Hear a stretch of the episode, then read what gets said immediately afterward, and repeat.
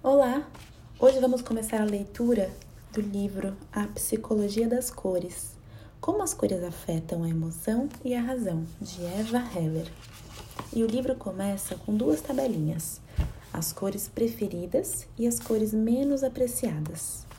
As preferidas: azul, verde, vermelho, preto, amarelo, violeta, laranja, branco, rosa, marrom e ouro. Essa ordem, de cima para baixo, conforme eu li, são as preferidas em primeiro lugar e, por último, as, a menos apreciada. Na tabelinha, as cores menos apreciadas, a primeira é marrom, depois vem o rosa, cinza, violeta, laranja, amarelo, preto, verde, vermelho, ouro, prata, branco e azul.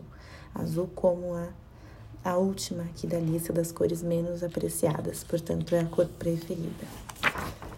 Bom, para preparar este livro foram consultados 2 mil, 2 mil homens e mulheres com idades entre 14 e 19 anos na Alemanha. Todos conseguiram relacionar as cores com sentimentos e qualidades.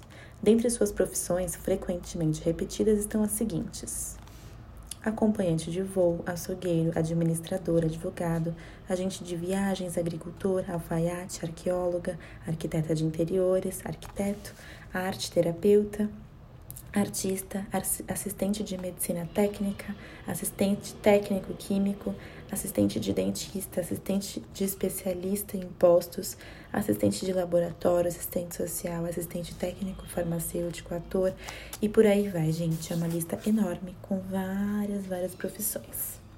A todos, meus cordiais agradecimentos. E aí a gente entra no sumário. O sumário, a gente, é, ele mostra tudo que a gente vai ler. Vamos começar com aprendendo mais sobre as cores. Vamos lá. Quem trabalha com cores, como artistas, os cromoterapeutas, os designers gráficos ou de produtos industriais, os arquitetos de interiores, os conselheiros de moda, precisam saber de que forma as cores afetam as pessoas. Embora cada um trabalhe com suas cores individualmente, os efeitos devem ser universais. Para este livro foram consultadas duas mil pessoas de diversas profissões através de toda a Alemanha. Foram inquiridos sobre suas cores prediletas, sobre suas cores de que menos gostavam, sobre todos os efeitos que cada cor pode ter e sobre a cor típica de cada sentimento. 160 diferentes sentimentos e características do amor ao ódio, do otimismo à tristeza, da elegância à feiura, do moderno ao antiquado, foram associados a cores específicas. No primeiro encarte de imagens, da página 48, podem ser vistas as associações que se fizeram entre cada cor e um determinado conceito, e no texto a porcentagem de cada um deles. Os resultados das pesquisas demonstram que cores e sentimentos se combinam não ao acaso e nem são uma questão de gosto individual.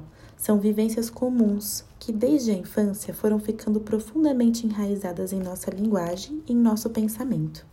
Com o auxílio do simbolismo psicológico e da tradição histórica, esclarecemos por que isso é assim.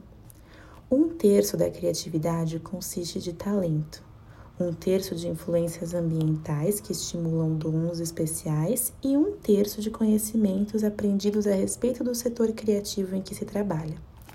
Quem não souber nada a respeito dos efeitos gerais e da simbologia das cores, quem quiser confiar apenas em seus talentos naturais, será sempre ultrapassado por aqueles que possuem, além disso, esses conhecimentos. Usar as cores de maneira bem direcionada significa poupar tempo e esforço.